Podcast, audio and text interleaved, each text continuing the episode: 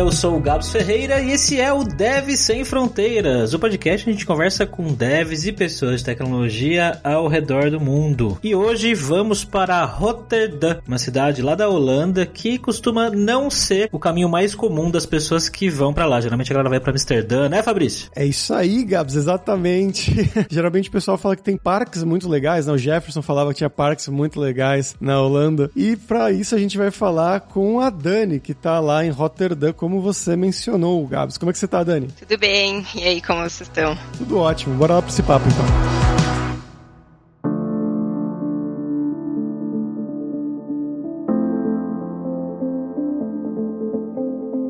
Dani, pra gente começar aqui, como sempre, eu quero que você se apresente, né, pros nossos ouvintes. Então, de onde que você é do Brasil? O que que você estudou? O que que você fez de trabalho da vida? Né? Um passo a passo até você chegar em Rotterdam. Ah, bom, primeiro, obrigada pelo convite. Vou tentar resumir a história, que é um pouco longa. Então, eu sou Daniane, meu nome é um pouco esquisito, né? Eu tenho 35 anos, eu nasci numa cidade que é o interior do Rio Grande do Sul, é Caxias do Sul, o nome da cidade, também não é muito conhecida assim, né? Ah, conhecida, tem o o Juventude ali, né, pessoal? Ah, é verdade. tem a Juventude, tem o, o, time de futebol. Então, né, nasci lá nessa cidade e aí eu estudei na faculdade de Sistemas de Informação por muito tempo. Demorei muito para me formar, mas eu, na verdade, não tinha começado com sistemas de informação. Comecei com relações públicas. Não sei qual que foi a cachaça que eu tomei no momento que eu apliquei para esse vestibular, porque não tem nada a ver comigo. Eu sou uma pessoa muito tímida. Tô tentando desenvolver isso. Mas enfim. E aí eu trabalhava numa empresa de, de TI, tinha 16 anos, eu decidi que eu tinha que trabalhar porque eu queria dinheiro para comprar brusinha. Essa empresa, eu ficava lá ouvindo o que, que eles faziam, né? Eu pô, fiquei curiosa, né? E lá pelas tantas eu resolvi mudar o site deles, né? Porque eu tinha muito tempo livre, eu tinha acesso às coisas. Resolvi aprender HTML na internet, no, no Blogger. Comecei a mudar o, o site deles. Eles falaram, né?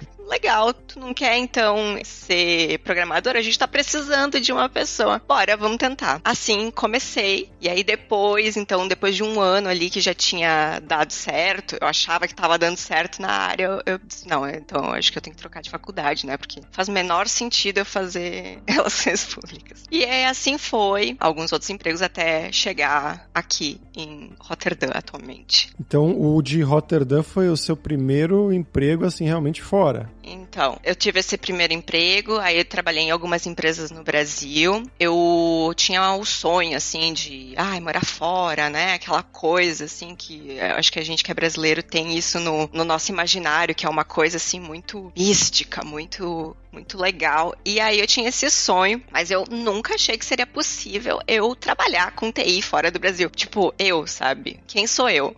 Vou trabalhar com TI fora do Brasil? Nunca, né? Aí então eu queria fazer um intercâmbio para aprender inglês, porque, né, precisava falar inglês para trabalhar com TI. E aí, tá, fui lá ver quanto é que custava o intercâmbio. Aí chegava, ah, sei lá, 5 mil reais. Aí juntava lá, daí dois anos depois eu ia lá, quanto é que tá o intercâmbio? Ah, agora tá 10 mil. Tá aqui pariu, né? Nunca vou conseguir fazer essa porcaria desse intercâmbio. E lá pelas tantas, Dilma lançou Ciências Sem Fronteiras e eu fui privilegiada de conseguir uma bolsa e eu fui pra Austrália. Fui lá, morei lá um ano na faculdade, estudei na Universidade de Sydney e nesse tempo eu pensei, não, eu quero ficar aqui, eu tenho que ficar nesse país, eu amei demais aqui. Mas é difícil, né, porque o meu visto era de estudante estudante, então era difícil conseguir um emprego. Mas aí eu fiz alguns estágios, eu fiz uns freela também de mentoria de, de Java, que era a linguagem mais que eu tinha mais domínio, ganhei uma graninha lá, mas enfim, acabou o meu visto, eu tive que voltar para o Brasil. Aí fiquei mais um tempo ali no Brasil, né, frustradíssima, porque aí eu queria, queria mais daquilo, mas eu nunca, nunca, nunca achei que eu ia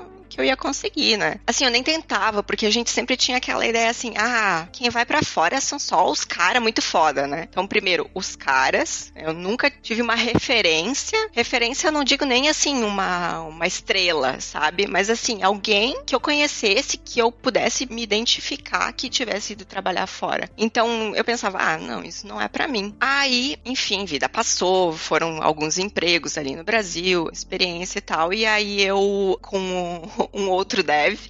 Então, naquela época não tinha o conselho do Twitter, né? Meninas, não beijem este homem porque ele é dev.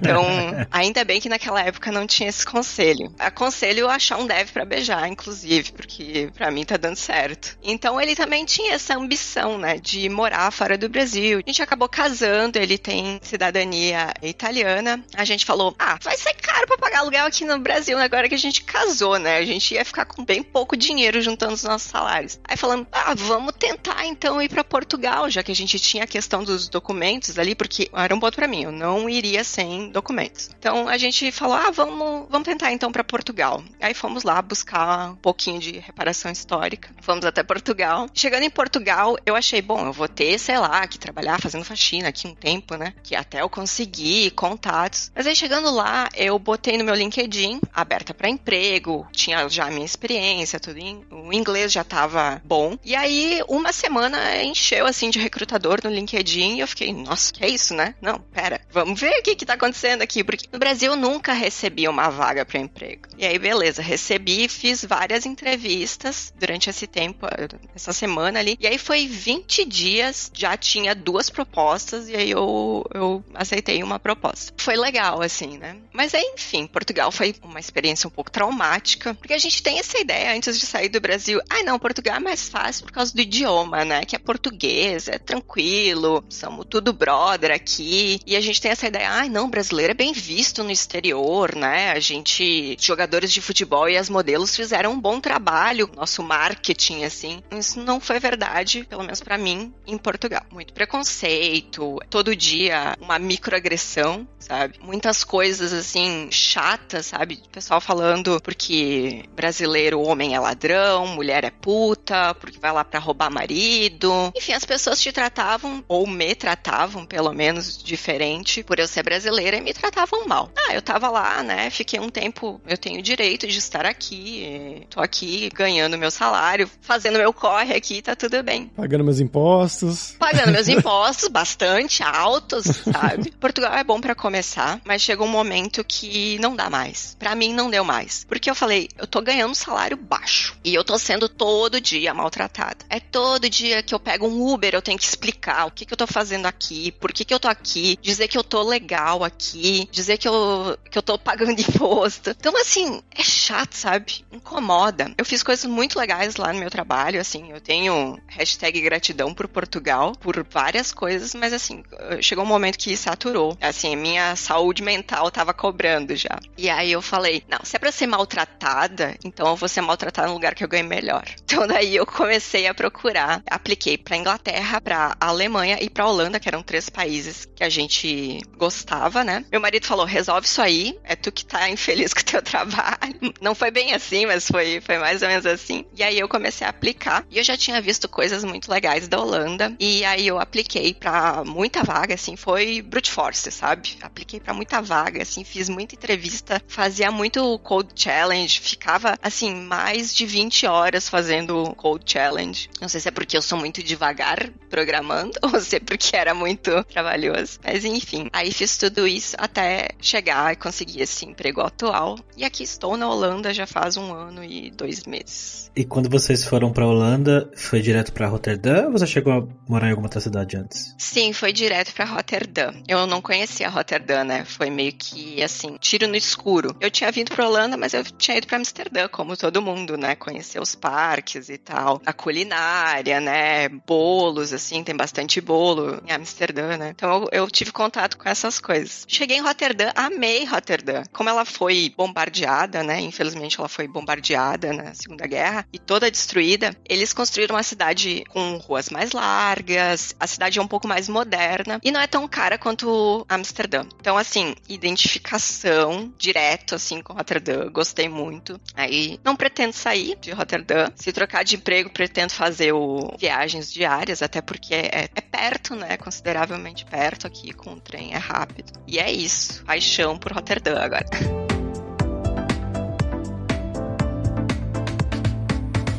E, então vocês chegaram aí sem conhecer a cidade e sem contatos, né? E como encontrar lugar para morar, se colocar. Então, inclusive, você falou que faz pouco mais de um ano. Vocês chegaram um pouco antes da pandemia, então? Sim, a gente chegou em setembro de 2020, né? Foi assim, no auge da pandemia. A gente teve sorte por ter chegado aqui, porque a, a empresa que me contratou, eles também me deram um relocation package, que foi um valor para eu trazer a minha mudança, um valor para eu pagar minhas passagens e me, me estabilizar aqui. E eles deram uma pessoa que iria com a gente visitar imóveis para alugar, porque é bem competitivo, né? Para tu conseguir alugar um imóvel. Tendo essa pessoa foi, foi muito mais fácil, assim. Foi muito diferente de Portugal, que a gente teve que, enfim, não vou contar muita história triste aqui, porque eu acho que não é o foco, mas assim, Portugal foi muito difícil conseguir um apartamento. E aqui é difícil de conseguir um apartamento, mas não foi tão abusivo quanto foi em Portugal. E o fato de ter essa pessoa junto nos abriu caminhos, assim. E aí conseguimos, alugamos esse apartamento e agora já conseguimos comprar uma casa, então já estamos na nossa casa própria. Ninguém me tira mais daqui, só o banco, se eu não pagar. Mas aí você conseguiu emprego, né, na Holanda e o seu marido conseguiu meio que ao mesmo tempo, né? Como é que foi isso? Ele acabou ficando remoto para Portugal e aí essa empresa de Portugal, eles têm, na verdade, eles são uma unidade de uma empresa americana. E eles migraram o contrato dele para Holanda, né? E aí é, paga o imposto aqui, vive aqui. Então ele acabou ficando para a mesma empresa que ele trabalhava antes. E nessa mudança aí, né? Você mudou de empresa, tudo mais. Como é que você analisa a mudança da dinâmica de trabalho, vamos dizer, por exemplo, no Brasil, né? Que você trabalhou um bom tempo com isso, em Portugal e na Holanda, né? O pessoal fala que o pessoal é mais chega às 5 da tarde e vai embora, mas mesmo durante o dia, né? Durante o trabalho, como é que é isso aí? O pessoal é mais seco, é amigável? Como é que foi? No Brasil, trabalhava que nem que nem um cavalo e não ganhava bem. Eu ganhava muito mal. Tudo bem que faz muito tempo isso, né? Esse rolê todo aqui que eu tô contando, desde que eu comecei até hoje, são 18 anos, né? Então era outra realidade um tempo atrás. Hoje em dia, com remoto, o pessoal tira, consegue tirar um salário melhor. No Brasil, eu trabalhava pra caramba, hora extra, sábado, domingo, nunca via dinheiro. Não sei, era como se estivesse correndo atrás do rabo sempre. Em Portugal já foi bem mais tranquilo. Beleza, não deu para entregar. Por que, que não deu para entregar?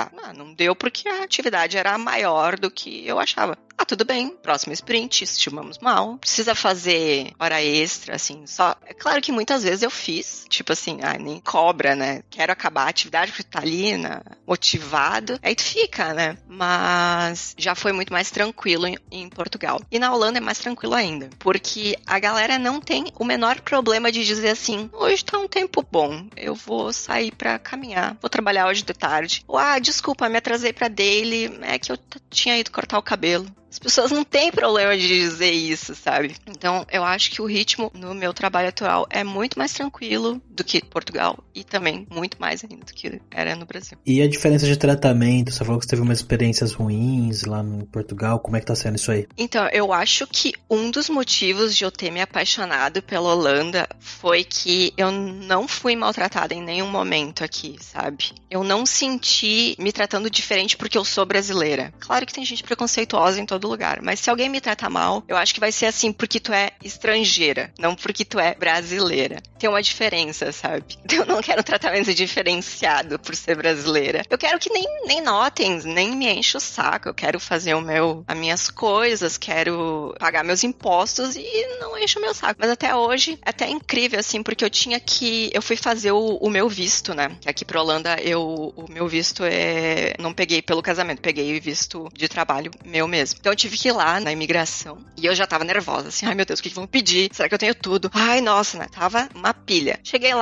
a mulher sorrindo. Eu, essa mina tá sorrindo pra mim. Que que é isso, né? E aí ela começou, ai, onde é que vocês estavam antes? Não sei o que, né? Puxando conversa. Então, ela tá perguntando isso. Será que tem algo errado? O que, que aconteceu? Ela vai me negar o visto, ela tá me investigando. Enfim, fiquei nervosa. Depois eu percebi que não, ela só, só tava sendo simpática. Assim, e aí eu saí de lá. Quem vem do Brasil já sai com o documento, com o cartão, né? Como eu vim de Portugal, demorei acho que uma semana, duas semanas para conseguir pegar o cartão de, de residência. Em Portugal, o meu cartão levou nove meses. Caraca, como assim? Demora, é burocrático, enfim, agendamento. Por isso que para mim a Holanda foi assim, suave. E Dani, Roterdã é uma cidade, como a gente falou, não é geralmente a principal, mas é uma cidade muito bonita, né? Moderna. Tem, acho que se não me engano, o maior ou segundo maior porto da Europa. É um lugar bem legal. Já estive aí, gostei bastante. A arquitetura, né? Super moderna. Tem o, os trans, né? Os bondinhos que vão, todos modernotes também. Como é que foi a sua impressão da cidade em si, né? E dos holandeses? Eu me encantei demais com a cidade. Ela é bem diferente das outras cidades da Holanda, porque assim, a Holanda é tudo meio parecido, né? Todas as cidades são, são meio parecidas. Mas Roterdã eu achei ela muito diferente e moderna e viva, assim, vibrante. Coisas acontecem. Tem sempre algo acontecendo, assim, tu sempre vê uma bandeira de um festival. Mesmo na pandemia, assim, tava rolando mesmo que coisas online, assim. Eu gostei muito e hum, tem o Expat Center, que é, enfim, né, como o nome diz, para acolher os expatriados. E eles fazem um evento de boas-vindas. Ah, fui participar desse evento online, né? E aí eles falaram que aqui parece que tem 170 nacionalidades diferentes. Só em Roterdã. O prefeito de Roterdã não é holandês. Agora eu não lembro se ele é turco ou marroquino. Não sei, vou falar besteira, mas enfim, ele não é, não é nativo. A mensagem que Roterdã me passa é que não é que eles toleram imigrante, é que eles realmente abraçam isso e eles entendem entendem que, que a gente está aqui pagando imposto, eles entendem que a gente faz parte da economia, da, enfim, faz parte da cidade. Então isso me encantou demais como moradora de Roterdã. E ela não é tão louca quanto Amsterdã. Pelo menos não que eu saiba, a gente não tem Red Light District aqui, como tem em Amsterdã. Temos coffee shops, mas não é aquela coisa assim, né? Que Amsterdã tem aquele cheiro de incenso no ar, né? Aqui em Roterdã não, é uma coisa assim mais discreta para viver é um pouco mais tranquilo. Esses detalhes me, me encantaram na cidade. Pesquisei aqui o prefeito da ilha de origem marroquina. Pronto, é isso aí. Dani, e a questão do idioma? Você foi só falando inglês para ir? Foi o suficiente? Tá aprendendo holandês? Como é que tá? Sim, vim só falando inglês. Tô tentando aprender holandês, mas gente, que negócio difícil. Não entra na minha cabeça. É muito tranquilo assim com o inglês. As pessoas não têm problema problema nenhum em trocar pro inglês quando elas veem que tu não, não fala holandês. Mas eu tô tentando. Só que assim, é muito confuso, assim, por exemplo, os números. Tu fala de trás para frente. O Fabrício, poliglota, não sei, tu fala holandês, Fabrício? Foi a terceira língua que eu aprendi depois do inglês, talvez é. Eu aprendi, foi o italiano, o russo e depois o holandês, sim. Humilha, Fabrício, vai.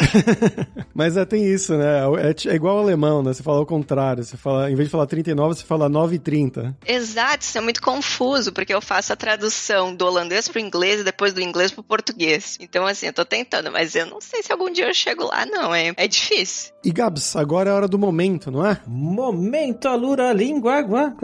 Pessoal, a gente vai falar hoje sobre os cursos regulares lá da Alura Língua. Você pode se inscrever e aprender inglês, como a Dani aprendeu para ir trabalhar fora do país, desde o nível iniciante até o final do avançado, espanhol também, se você precisar. Então você vai ter acesso ao método da Alura Língua, que foi pensado usando os métodos preferidos preferidos pelos poliglotas e também o algoritmo inteligente de repetição espaçada que vai te ajudar aí nesse processo, te dizendo, te mostrando mais frequentemente as coisas com as quais você tem mais dificuldade e menos frequentemente as coisas que ele entender que você já está manjando. Então vai lá em aluralingua.com.br e começa a estudar com a gente hoje mesmo.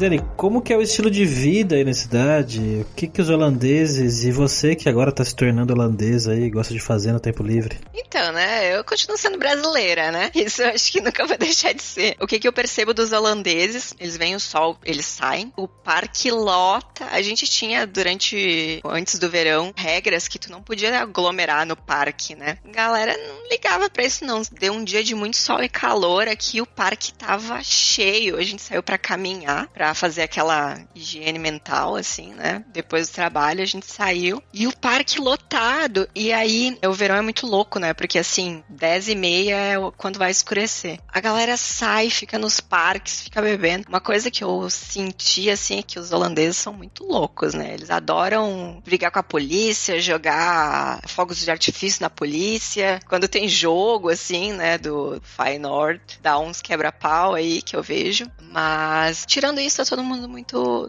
tranquilo. Tem que extravasar de alguma forma, né? É, eu acho que sim, né? Quando o povo é muito correto no dia a dia, eu acho que tem alguma coisa que vão fazer um, uma válvula de escape aí. É, você não conheceu os franceses ainda, né? Qualquer coisa tá queimando o carro tudo mais. Então, os holandeses até que estão mais tranquilos quanto a isso. Mas legal, eu passei no estádio do Feyenoord quando eu tava por aí, na frente, né? Não cheguei a entrar. Mas é uma das camisas que eu gostaria de ter. Acho bem bonita a camisa do time aí. Ô, Dani, você chegou a fazer amizade com holandeses? Fez amigo holandês? Ah, então, né? A amizade é, é bem complexa. Eu não fiz amizade nem com brasileiro direito ainda, porque a gente chegou na pandemia e eu me reuni aí com os brasileiros que entraram na mesma empresa que eu. Mas é, tá difícil, né? Porque a gente não teve um tempo aqui que a gente tinha o curfew, né? 10 da noite tinha que estar tá todo mundo em casa, senão tinha multa. E não podia se reunir, enfim. Então foi difícil. Mas eu tenho um amigo holandês que eu conheci na Austrália. Então, antes de vir, eu falei para ele: e aí, a gente vai tomar cerveja junto? Então, vamos tomar uma Heineken junto? Se eu me mudar mesmo pra Holanda? Ele disse: sim, te prometo.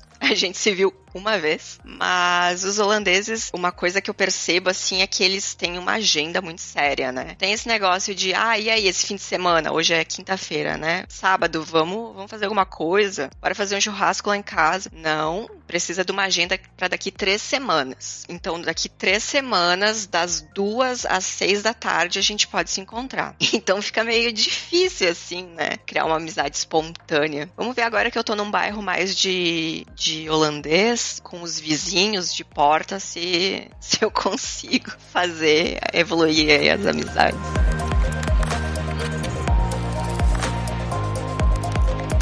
Dani, agora vamos falar sobre dinheiro. Eu queria que você contasse pra gente um pouco aí como que é o custo de vida comparando o tempo que você morou no Brasil, em Portugal e agora aí na Holanda. Bom, no Brasil, para mim tudo era caro, né? Inclusive, quando eu voltei, nas, nas vezes que eu voltei, eu achei tudo muito caro. Mesmo convertendo euro para real, achei tudo muito caro. Então, no Brasil. Se você vier agora, você vai chorar, então. É, então, eu, eu consegui agora em outubro. Eu cheguei no aeroporto, peguei uma fatia de torta. A menina fala: 27 reais. Deu, quê?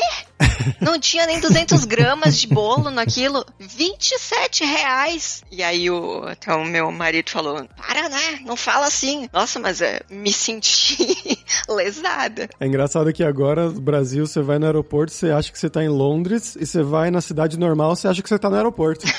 tipo isso. Comparando Holanda e Portugal e a Austrália também, a, minha comparação da Austrália é tá um pouco desatualizada, mas a Austrália eu achava muito cara. Na época eu pagava um quarto numa casa compartilhada, mil dólares por mês, em Sydney, né? Nessa época eu já achava caríssimo. Hoje imagino que deve estar muito mais caro. Portugal eu fico com aquela ideia, mentiram para mim, né? Falaram que eu ia conseguir aluguel a 500 euros. Nunca. Para brasileiro não tem, se tiver para português. Mas o aluguel em Portugal era o que mais comia, assim, do salário. Aí, assim, ah, comer em Portugal é mais barato, se tu comparar aqui com a Holanda, mas assim, pra tu comer num lugar muito barato em Portugal, tu vai ir numa, numa tasca, né? Que é tipo, como é que fala? É o, o podrão, assim, né? Então, ali tu vai pagar barato, vai pagar menos de 10 euros. Mas se tu quer ir num restaurante um pouquinho melhor, tu já vai pagar mais. E aqui na Holanda é um pouco mais, mas o salário é mais que o dobro de Portugal e o custo não é mais que o dobro de Portugal. No aluguel, a gente pagava um valor em Portugal para um apartamento de um quarto e com um pouco a mais a gente conseguiu um apartamento de dois quartos em Rotterdam. Talvez Amsterdã seja um pouco diferente, daí eu não posso falar. Obviamente é mais caro, mas o salário compensa essa diferença. Mesmo com a questão dos impostos, né, que dizem que na Holanda são absurdos. Sim,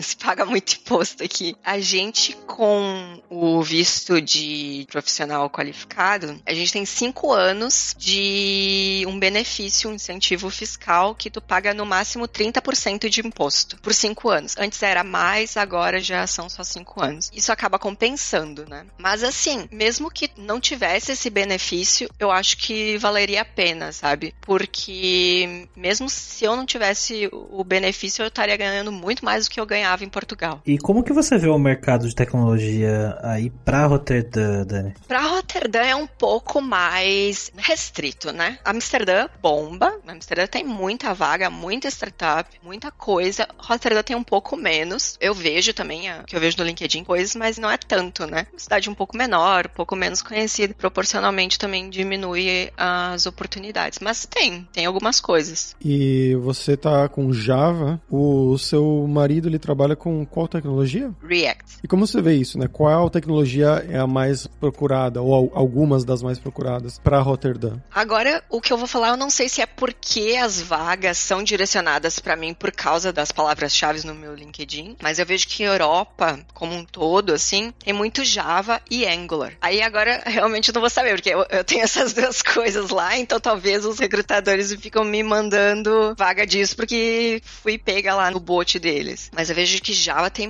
muita coisa, assim, Java com Spring, Angular, coisas que tá bombando, assim, DevOps, né? Vários tipos de cloud, mas principalmente AWS, que eu vejo. Mas o Java não tava morto? Ah, o Java tá morto, fa... o Java tem o quê? 26 anos agora? Ele tá morto faz 25 anos já.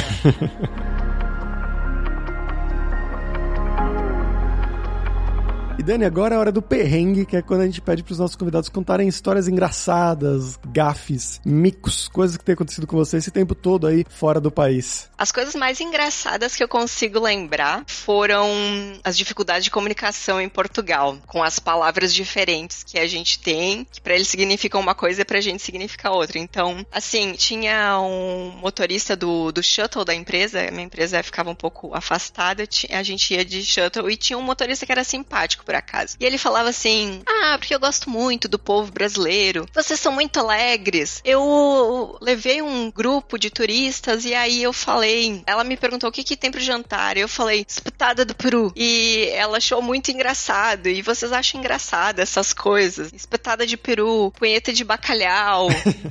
A quinta série tá em nós. Exato, a quinta série não, não nos abandona. E tem outra situação que no trabalho, entre os brasileiros, falando assim: ah, mas aqui em Portugal eles comem pombo, eles comem carne de pombo. Aí eu falava: não, imagina, né? Carne de pombo, que coisa esquisita, não come não. Come sim, come. Não, não come. Vamos perguntar pra uma pessoa portuguesa então, né? Vamos tirar essa dúvida. Ô fulana, escuta lá, é verdade que aqui em Portugal vocês comem carne de pombo também? Aí ela vira e fala: pombo não só rola. Os brasileiros, quinta série, acabou, né? Depois a gente vai descobrir que rola é um outro tipo de pombo, mas acabou, acabou a conversa e. Essas coisas de português de Portugal deve ser fantástica, realmente morar lá, só pelas gafes, né? Só pelas histórias. A quinta série vai ao delírio.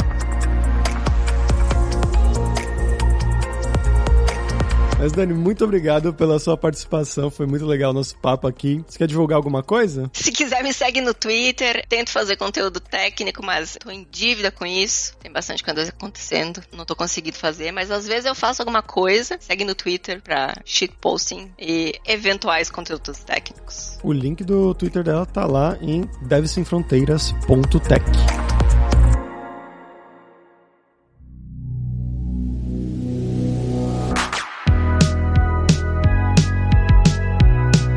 pessoal, por hoje é isso. Dankjewel pela sua audiência. E se você gosta do Deve Sem Fronteiras, recomende para cinco amigos, dá cinco estrelas lá na Apple, segue a gente no Spotify para nossa comunidade crescer sempre cada vez mais. E não deixe de conhecer a Lura Língua para você reforçar o seu inglês e o seu espanhol e dar aquela força, tanto no seu currículo quanto na sua vida profissional, bem como a Dani mencionou muito, né, que só com o inglês ela já foi capaz de viver e de trabalhar lá na Holanda. E só lembrando que o ouvinte do Deve Sem Fronteiras tem 10% de desconto em todos os planos. Então vai lá em aluralingua.com com.br barra promoção barra Dev Sem Fronteiras e comece a estudar com a gente hoje mesmo. Além também, é claro, da alura.com.br que tem mais de 1.200 cursos de tecnologia, principalmente na área de programação, né, de desenvolvimento, com cursos completíssimos de todas essas tecnologias que a gente mencionou. Então, de Java, é claro, de Angular, de React, que é a tecnologia do esposo dela também. Além disso, tem curso de como você criar o seu currículo em inglês ou em espanhol para mandar para o exterior. Então, com certeza vai ter o curso para você. E se você curtiu as músicas de abertura e de fechamento, você quer uma trilha original pro seu podcast, pro seu vídeo, seja lá o que for, você pode contatar o nosso Rick Produtor. O e-mail dele é producer.rickster com ck, arroba gmail.com. Então, pessoal, até a próxima quarta-feira com uma nova aventura em um novo país. Tchau, tchau!